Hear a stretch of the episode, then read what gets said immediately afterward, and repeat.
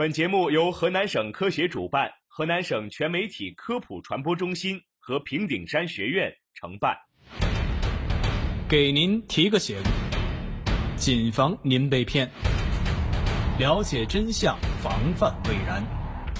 给您提个醒，揭秘骗子骗局，传递科学正能量。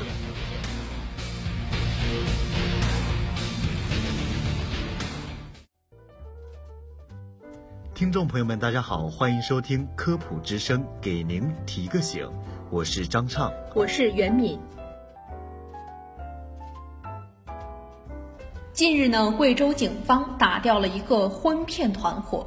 这个团伙最小的年龄仅十六岁，一年作案二十余起，从单身男子身上骗得十三万余元。不久前呢，重庆小伙李某在网络交友平台上注册了个人信息。很快，一名年轻的贵阳女孩加了他的微信。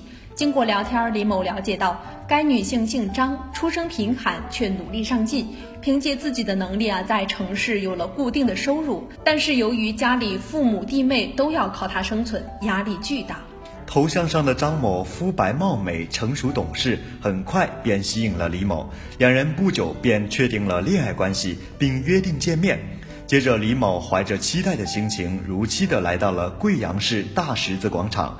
首次见面，人还没见到，张某便在微信上要李某购买昂贵首饰作为其母亲的见面礼，并称是当地的风俗。作为重庆人，李某比较了解西南地区的风俗民情，认为首次见面一般不会直接提出礼品要求。心生疑虑的他呢，和这对母女在大十字广场见面后，趁机拉住他们到最近的民警执勤点报案。在民警的审问下，一个婚骗团伙。浮出水面。当天下午呢，派出所民警根据线索来到文昌南路的一间出租房内，发现多人坐在电脑前，正用张某漂亮头像开设的交友账号与多名单身男性网聊。民警当场抓获七名男子，并收缴了八台电脑。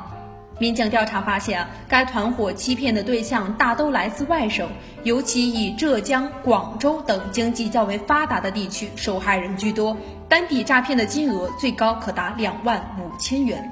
据了解，这伙人呢分别来自清镇、贵阳城区等地，头目是二十四岁的男青年刘某。据了解呢，从二零一七年三月起，来自清镇的刘某召集了两位朋友，开始选择诈骗窝点。经朋友介绍后呢，这个团伙呢，慢慢的成为一个两女七男的诈骗团队。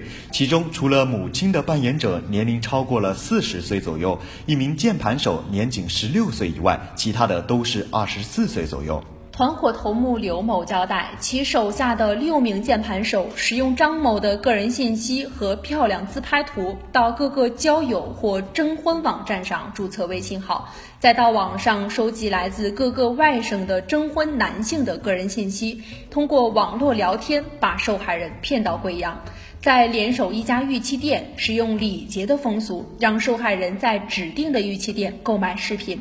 最后呢，再通过聊天一步步淡化与受害人的联系。骗来钱后呢，该团伙再根据诈骗的金额按比例分配，扮演母女者每人分红百分之十，六名键盘手分红百分之三十，玉器店老板分红百分之三十，剩下的归刘某。目前呢，案件还在进一步的审理当中。